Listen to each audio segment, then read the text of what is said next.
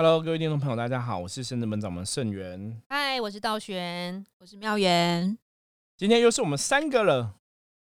对，继上一集三个开心的跟大家闲聊那个新年秘籍之外，哈，开春秘籍哦，大家要记得哦，过年时候真的，不管你是换皮夹，不管是去领红包啊，不管是去抢头香啊，其实都会让你的状况变更好哦。要好好把握这个过年的这个时间点。那没错，我们今天要来分享的哈，我们今天也是要从这个新闻时事来跟大家聊聊关于能量这件事情哈。我们今天是要来聊什么样的新闻呢？聊一个就是国外很著名的护身符，我相信在台湾的朋友应该有很多人也有拥有这个护身符。然后因为知名的水晶品牌施华洛世奇等都有出哈，最近都有出它的系列。这个护身符就叫做邪恶之眼，它英文名字叫 Evil Eye，所以有的翻译成恶魔之眼。对，然后就是说，这个护身符目前哈在土耳其，其实有去过土耳其玩的人应该知道，到处都有卖这个邪恶之眼的纪念品，它就是一个蓝色的琉璃。那其实，在台湾我发现很多这个老街什么传统店面有也有卖有。的好像也有哈。对对，因为道选看到很多，像那什么宜兰的传艺中心也卖很多等等。它那蓝色的眼珠子，其实以前他们土耳其人佩戴，就是说，其实有人类哈，人类如果有恶意的注视你的眼光，然后代表会有个负能量缠绕着你。然后这个邪恶之眼呢，它就是一个护身符，它把这个邪别人对你的恶意的眼光，带着护身符把它反弹回去。所以以以恶制恶的感觉，对，对，所以就是这样子的道理。因为它它的护身符做的就像一个眼睛一样，就圆圈圈眼珠子眼珠子眼珠子的感觉啊。对呀、然后但是现在因为土耳其这个传统已经很久很久了，所以他们有些时候是小时候小朋友生出来，家长就会给他戴佩戴一个邪恶之眼。然后最近，但是最近这个土耳其掌管国内伊斯兰教的这个教士宗教事务局就发出了一个教令，就是禁止民众佩戴邪恶之眼的护身符，然后也禁止穆斯林这么做。因为他们相信只有真主阿拉才有保护力，可以给人们幸福，所以佩戴这个邪恶之眼是没有呃真正的保护作用的。然后之后很想要禁止他们继续佩戴或是贩卖这样。这个邪恶之眼这个东西，应该比较算是那种地区性、那种民俗民间的信仰，对不对？对比，较像民间信仰的产物嘛，所以它跟伊斯兰教是不一样，它不是从伊斯兰教出来的。对对，那他的说法基本上来讲，就是说人跟人相处，道玄刚刚举个例啊，我觉得可以再举给大家听一下，哦，它它的作用是怎样。对它作用是有时候人家比如说看着你就夸奖你，比如说啊。盛源，我觉得你这衣服好帅，真的太适合你。然后看着你讲，然后你也觉得，哎、我这新衣服很帅。就离开之后，你就发现这衣服怎么常勾到，然后被划到，然后吃东西滴到，就是别人可能对你产生不好的意念，会让你的好能量变坏。对，因为他的讲法就是说，当别人在赞美你的时候，其实他背后隐藏的是那种一种嫉妒心啦。嗯，哦，他可能在诅咒你说，哦怎样你买新衣服，或是你换新鞋子怎么样？吼，所以他就是一个不好的一个意念跟意图。对。那他们的说法是说，因为在那边生活人大多数都是黑眼珠，所以这个带有意念的人，他其实是邪恶哈，很邪恶的人通常会有蓝色眼珠，嗯所以他们说用蓝色眼珠来代表个象征，所以你戴一样的蓝色眼珠的这个饰品哈，等于是把这个人家对你的恶意哈给反弹回去。嗯那我们要讲一个东西，就是我们福摩斯讲了很多遍，我们说能量法则是你相信，基本上它就一定会有它能量产生。那如果说这个能量就是一个是内跟外嘛，内是你的相信嘛，外就是这个地区的风俗民情跟习惯。嗯所以像这个邪恶之眼的这个视频，如果在土耳其那个国家或是在那个城镇那个地方，它其实造成的那个影响是这么的大哦，大家都相信的话，那的确它就会有这样一个力量存在。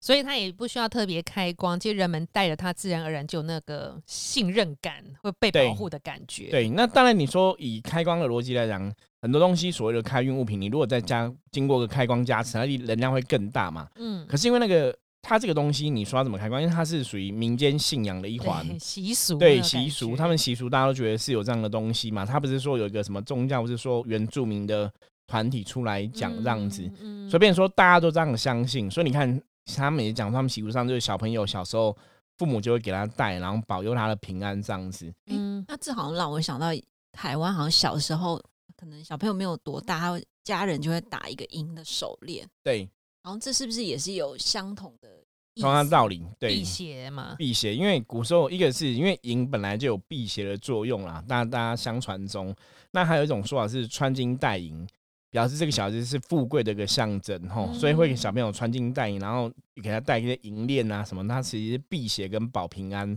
然后跟象征这小孩子是一个富贵的一个意思。嗯，可是像这个土耳其宗教的相关单位禁止佩戴，那这样会不会其实人民听到有点反弹？反弹以后对这个 宗教单位会有点负能量影射？然后宗教单位是不是自己也该带一个邪邪恶之眼去反弹？反弹，但是他们又不信，他们只能求真主阿拉的保佑。对，这个就是政治力的干涉了。那这个可能就要看那一个地区的人民是怎么去相信这个事情的。因为如果说很多的穆斯林，或是他们也是觉得说，虽然你宗教单位这样讲，我还是相信我从小到大的这个习俗嘛。可能我的阿嬷、我的妈妈都这样对我嘛，对，我也是这样对我小孩。所以其实政治力介入，可能影响还是有限。嗯就大家还是会都这样做啦，除非说他真的很强硬，就是禁止你去贩卖这些相关的艺品，然后全国下令，然后有很强力的阻止，不然那种习俗的能量、信仰能量，基本上应该还是会流行下去，没有错，因为大家都会这样去相信嘛。对啊，因为根据报道，其实他们戴这个邪恶之眼已经可以追溯到西元前三千三百年前呢，所以这个真的其实很根深蒂固的，不只是阿宙了。对，所以那个 那个你要，所以你要去扭转这种能量，坦白讲，它真的有一定程度的困难呐、对啊，所以就只能呃禁止归禁止，那可能私底下 佩戴还是佩戴。对，不知道台湾有没有什么？台湾好像都比较没有这种这种东西。习俗上以前只有流行过，比如说除了符令以外，带护身符，对台湾都带香火袋啊，香火。最流行的是黄色或红色塑胶的香火袋。对对对，就小时候都会带，就香火嘛。然后我觉得这也是台湾的信仰的一环呐、对啊，然后对还有就是以前从内地把来西藏流流行回来的天珠，就这样子，然后就是对哦，应该讲要认真讲，如果以台湾的我们讲中华文化来讲，有有一个就是玉玉佩。哦，有有有，对，所以如果以同样的逻辑来讲，你说台湾要带一个辟邪的东西，其实带玉佩是的确有它的作用。那这也是从很久以前古时候就流传下来的。嗯就是如果你你说跟这种类似邪恶之眼这种东西饰品啊，然后可以辟邪啊，然后长时间流传的话，以中国的角度来讲的话，我们其实就是带玉佩。嗯，对那好像在那个中国的历史人物里面，比如说皇上啊，或者是呃达官贵人，他们的身呃衣服上面的配饰也都会有玉玉。还有那个第三眼 眉宇之间那个帽子不是会有挂一个哦对对对对对对，那对也是啊会有那个应该也是辟邪的意思吧，也代表着权威权。威贵气啊什么的。对啊，所以相相对下来，好像中国人、东方人好像蛮理智的，怎么没有这种很就是西元前三千三百年就留下来的护身符？可是我们有的啊，我们的就是那个香火袋啊，哦，也是根深蒂固哈。每个每个小朋友应该长辈都会去求啦，不不不管是求不同的神明这样子，这是不是台湾才有啊？那其他地有可能好像是台湾比较台是湾发。展起来的。其实台湾以前原住民的也没有什么留下来的哈，可是原住民后来都信那个西方宗教也比较多，对，所所以比较。传承的比较少。那大多数真的，你看台湾，我们能想到我们小时候就是，哦，像刚刚妙元提到嘛，会戴银饰嘛，对，嗯银链呐，哈，然后像我们就是真的是香火袋。对我印象中小时候父母给你长辈给你带保平安，应该就是有香火袋吧？那还有玉啦，玉其实是真的是可以的哈。如果一般来讲的话，师傅现在坐我对面，就带了一个很大的玉，辟邪，对，可是我们我们其实圣人们的伏魔师，我们都有不同的护身的物品，包括像我们商城有卖那个伏魔金刚剑，那也是护身的物品嘛。那像有些时候我们会有银饰，有些时候会有玉，就是针对你现在的能量状况来做不同的佩戴。对因为比方说你现在的能量状况，你可能需要补这个能量，你需要补这个能量是不一样的，所以我们就会带不同的东西。那有些东西是可能是哦带祈福的，比方说我之前我有带个钱袋，那可能就是祈求财运比较顺遂啊。嗯那有些是带降妖伏魔的，可能就带一些法器类的东西啊，嗯辟邪了这样子。哎，可是我觉得比较特别的是，我们中国人好像带这个的目的是帮自己挡煞，反而比较不会是要把这个能量反弹回去。对，应该也有反弹的能量，只是说我觉得是带不同的东西。哦，真的。对，可是我们哦以前的东西反弹的比较少。我觉得中国人比较，跟你讲客气嘛，大家不比较慈悲跟善良，不会想说以暴制暴。对，都会是大多数人，你带平安的，就是说我我挡住嘛，对我挡住你对我的恶意，我挡住你对我的嗯、呃心怀不轨之类的东西，我把它挡住而已。那比较不会说用反弹的这个角度，可是你看后来风水上其实也是会用啊，比方说风水上用所谓的八卦镜啊、山海针，那就是把东西挡回去啊，就比较会有这样一个概念。嗯对那应该做个小小的山海镇或是八卦的项链，对八卦项链也有啊其实八卦八卦戴胸前的是有，可是山海镇戴胸前应该是没有啦。山海镇那酷山海镇那个比较像是风水的物品，就是一个一个一个应该讲一个地区一个能量的回转这样子。嗯对，所以有人会带八卦在身上，是没有听过有人会带上海针在身上。对，可是这个搞不好道玄开了一个新的开运物品的路。胸前有片山与海去挡这个也对，可是这个蛮特别的。可是其实像一般像有些人也会带五雷令嘛，也会戴在嗯胸前，所以因为五雷令是道士在施法的一个法器，它有也是镇煞驱邪破邪的一个力量存在。我知道师傅有一个项链很厉害，他上他那个胸前全部都兵器，各种对各样的，就好像那不止可以反弹啊，什么都觉得什么都对对对对，那个就就是在降妖伏魔时候带的啦，那个就是不同的饰品哈，你带不同的东西。那这些东西到底带着有没有用？坦白讲，我们的经验是，它的确还是有它的帮忙，它的确有一个能量的象征意涵在那边，没有错。可是以道玄跟妙云应该都有经验，就是我们常看到其他朋友或客人他去求的一些香火袋啊，或是哪里帮他开光的护身品，就不但没有就是很保护他，可能会让他能量还耗损。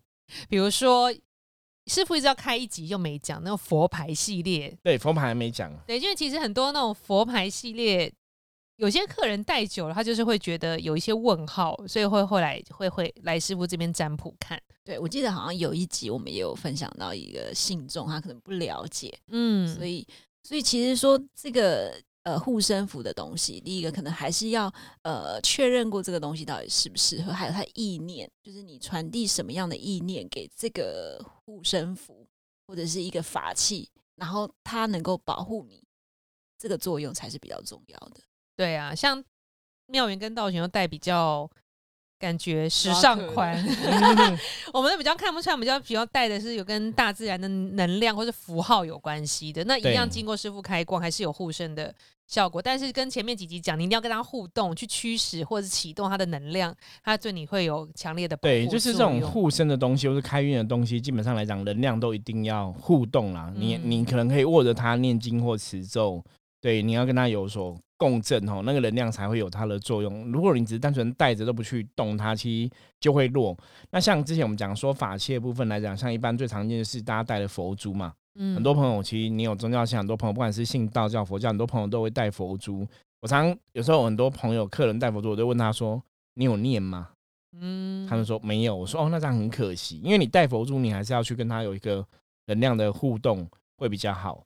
所以你戴佛珠，你要去念它，去拨弄它，或是握在手心里面，其实都会让它能量变越来越好。所以这些开运的物品，其实是第一个就是你要相信嘛，当然你的相信很重要。那当然，如果你这个地区大家都这样相信，它其实能量也会很强。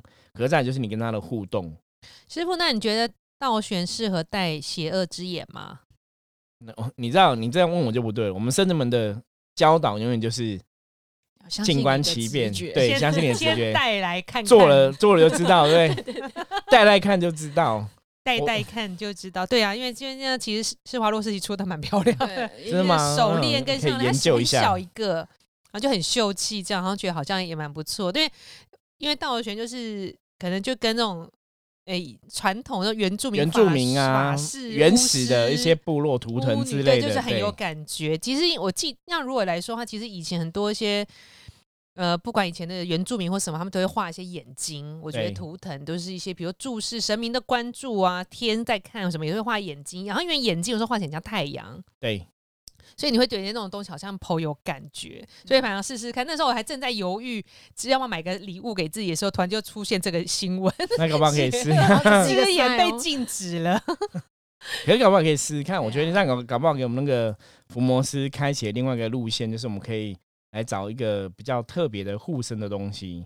对呀、对，我觉得那种，因为如果说以他讲来讲，他就是一个把不好的敌意、恶意给反弹回去反制的话，我觉得其实好像也蛮特别的。对啊，这样我们如果圣正门的话，那如果找的眼睛像太阳更好，就用太阳的光芒把它照射回对，去。因为你讲眼睛的话，我想到说中国人的神明信仰有那个所谓的什么火眼金睛。嗯，有对耶，三昧真火，火眼金睛会透出三昧真火，就是把不好的东西都烧掉。对，哦，比较有名就像是二郎神，有没有？嗯三只眼，对然后火眼金睛的话，就像那个大圣爷嘛，齐天大圣，哦，嗯眼睛也是会发火的，会发亮的。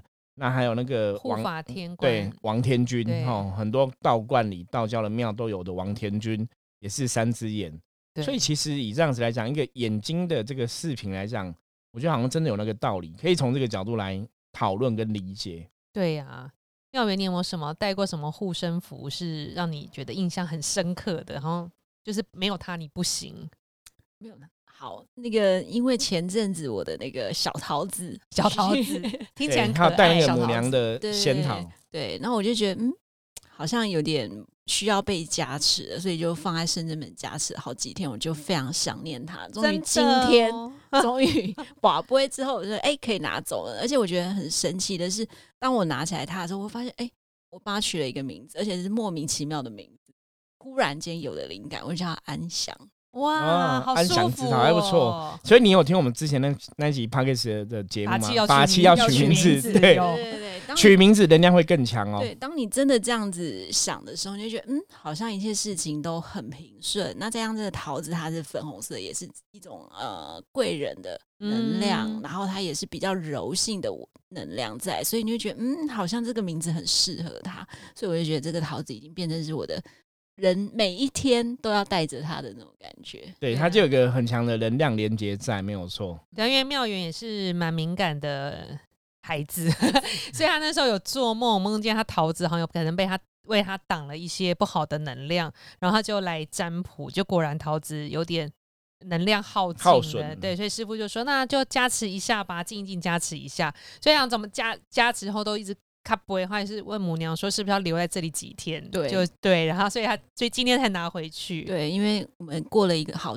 呃两天的周末，加上一个礼拜一，我终于才拿到。对，所以我觉得圣真门的东西就是开光，其实真的有它的道理。因为你看，有时候平凡无奇的一个东西，然后经过神明加持，透过师傅来帮你开光之后，这东西就会发光发亮。嗯你再看到它就觉得不一样，所以它的能量的流动你都会有感觉。比如像妙元桃子，能量不好，那时候在进化，都觉得它颜色很淡，就是白白的，都没有粉红色。但其实它是一个很漂亮的粉晶，那种星光粉晶那一种对。，然后就加持过后，就觉得它，哎、它又变粉红变亮了。然后当当下其实也不是我们这样说，在旁边看的人说，哎、怎么变亮了，变粉了？嗯就真的是不一样。能量的东西就是这么特别。然后你不要太理智，你要拥有一点浪漫的心去看感受 就要去感受它。因为像有些朋友带那个佛珠一样，也是，就是你如果都有在念佛互动的话，其实你会觉得那个佛珠是比较亮的。嗯可你如果比较没有在念佛互动，你就觉得那个佛珠好像人比较暗淡、灼灼的雾雾的之对类的，会对、啊，这样子。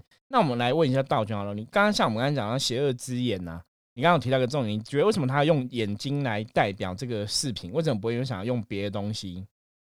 因为他们一开始传统不是用眼神吗？用坏坏人也是用眼神，然后因为眼睛就是有一种力量跟虎视眈眈加灵魂之窗的感觉。对，然后我觉得道玄讲得非常好，这个考验是可以通过的。对，而且好像你这样戴，其实会有那个力量，因为你一看一个人最醒目五官，可能就是看他眼睛。对，因为我们讲说人的意念来源呐、其实人的能量来源最强的，真的就从眼睛。所以我们之前有讲过，我说神明拜拜，因为你眼睛在看那个神明的雕像嘛，所以你在拜那个香，你眼睛看到的东西，它其实就会传递给你某种意念跟能量。嗯，像我们以前也有说过，我说如果像这个人一出生就是瞎子，他什么都看不到，哦所以他其实那个能量，他感知的世界，世界对他来讲不会有一个能量的连接，因为他看不到任何东西，所以他很难投射一个能量出来。嗯可是眼睛真的是灵魂之窗，这的确是这样子，因为眼睛是你在看东西，你可以投射你的意念，所以你投射你的邪念。比方说，你今天看一个人，你如果眼神怪怪，你同事说你干嘛这样看我，我很紧张，哎，你这样看我过来是我怎么了吗？对，很容易就是你没有讲话，那眼神会传递杀气，对，传递能量，应该讲传递能量嘛，哈。所以我觉得以这个逻辑来讲，那个邪恶之眼其实感觉上还蛮有道理的。若若以福摩斯来看这个视频的话，你这样越讲，我就越想弄一个来戴看看。对对对，我觉得你可以去戴一下，搞不好上。我们 等下就来购物。我们福摩斯可以来那个开发一下。如果说这个对，可是我觉得我们可以弄成像火眼金睛 三只眼那种感觉。就是立的眼睛，不要是横的。对，因为我觉得也是一个效果。对，因为施华洛世奇好像也是算立着的，也有横的啦，看你怎么看那个角度。那如果师傅把它弄成这种银的或什么，觉得我觉得感觉蛮酷的，应该是蛮酷的。开放木。可是如果我们用这样的话，我们用这样的话，应该要找一个神来连接，比方说什么二郎神或王天君。可以，可以。对，那个能量就会就会基本上，因为你有神明信仰加入里面，能量会更强。除了民间的东西，再加上神明的东西，不自觉就 man 了起来，很很威。对，应该可以来开，觉得好热起来。我要预定来开发一下这个商品，觉得越讲越嗨，这样子热了，觉得还不错哦。所以 要跟各位朋友讲，如果你买不到邪恶之眼，没关系，你可以来深圳门买深圳之眼。对 对，以后有深圳之眼这个火眼金睛的视频哦，也有这个异曲同工之妙哈。师傅，那火眼金睛。这四个字到底是什么意思啊？他只有讲说那个眼睛，就是意思说你眼睛，因为我们讲嘛，眼睛是灵魂之窗嘛。嗯。那眼睛它会看透事物，你看你要看穿事情，都是要眼睛嘛。嗯。所以当你眼睛，但应该这样讲，当你有越好的眼力，你可以把事情看得越真切透彻，你就会知道真。真正的道理是什么？你不会被不好的东西迷惑。比方人家常常讲说，眼睛你可以那个突破，比方说呃幻觉，对不对？嗯。那种古时候那种写法不是有幻术、幻觉嘛，会迷惑你嘛？对。可是如果你有一双清明的眼睛的时候，你有火眼金睛，你就是不会被写法、写术迷惑。你可以看到事情的最真的本本质是什么，真实的样貌是什么。所以我觉得这个跟圣正门我们讲圣正门在求真嘛，也很像。就是你要看到事情真正的样貌，看到事情真正的样子，可是你不会被任何事情障碍左右你的判断，然后你会有最清楚、最公光明、最公正的一个判断。嗯，所以火眼金睛重点来讲，这个就是当你有火眼金睛的时候，表示说。很多妖妖术啊、写法都无法障碍他，他可以看到最清楚的东西。哇，师傅，你这样你讲这个事情，我一直看到王天君，一直看王天 君，然后一直看到他手上的火，对，就是他中指上面的火。你这样，我突然我突然觉得我们可以来开发一个新的那个商品了，真的好旺哦。所以你看，听圣人们的 podcast，我觉得真的是还蛮有能量的啦。对呀，我们在传递正能量啊。对，就是这样。就是透过听，然后你可以得到一些正能量加持。我觉得这也是我们父母魔师之神话世界想要传递给大家的吼。可是也让大家在看这个些事情的角度上，你真的可以得到一些知识，或是所谓的智慧。就像我们对这种邪恶之眼，虽然说我们之前没有特别的接触，但道玄本身也比较喜欢这些图腾的东西。可是其实这些东西听经过我们今天这样讲解之后，我觉得大家应该就会了解说，哎，这些东西好像真的有它的道理。嗯，对。那虽然当然它可能只是用琉璃做的嘛。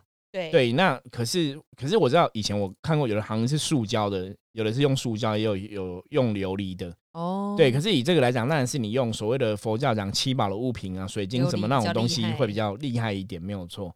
对，所以大家也可以去参考看看，如果你喜欢的话，哦，我觉得那个这个视频哦，好像也有它一定的能量。对呀，都已经流传三千三百年以上哎。你要五千年，西元前三千三百年开始，哇，那现在已经快五千年。对啊，超强，也是一个很久远的信仰了。对，所以以前我觉得可以上，我们可以上网 Google 一下它的起源，搞不好是一个很很不错的故事，才会一直延续到现在。没有错。希望圣者们之后那个火眼金睛吊饰也一直流传下去，就是东方人的眼。对，我觉得这个这个可以来好好思考一下，我感觉上还蛮酷的。对呀，对，那像。那个妙缘还有没有什么相关的议题？你刚刚有提到说什么捕梦网？你觉得这个跟这个东西有异曲同工之妙吗？对，因为我觉得好像捕梦网是不是也是那个尼泊尔嘛？还是就是某一个国家的信仰方式吧？因为比较不像是台湾，对，也比较像是民俗的东西。对，那个印第安那边，印第安对，印第安也有。那其实我觉得他刚刚讲到的是说邪恶之眼，他好像就是把这个能量终止。然后把它反弹回去。那捕梦网好像也是把这个不好的意念或者是做梦啊这些负面的能量给抓住，但是它可能不会反弹。它不会反弹。对，若以捕梦网的逻辑来讲，它就是把它不好的东西捕捉住。那其实你要我们，我觉得为什么要问妙元这个问题，然后顺便跟大家聊聊捕梦网哈？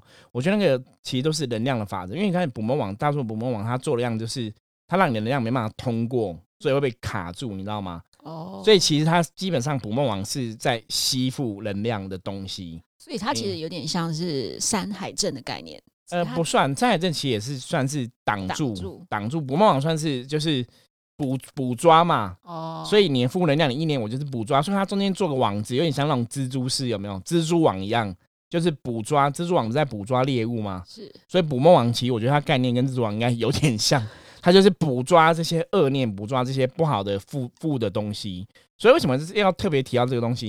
因为坦白讲，我们生门伏魔师，我们很多时候看到捕梦网都是觉得充满负面，对，对，所以那为什么不好？因为它捕抓了负面，它就变负面的东西，你懂吗？所以它要被净化。对，所以基本上来讲，捕梦网你应该要三不五时要净化，不然你就是要换新的。嗯，它有点像那种空气滤净机，有没有？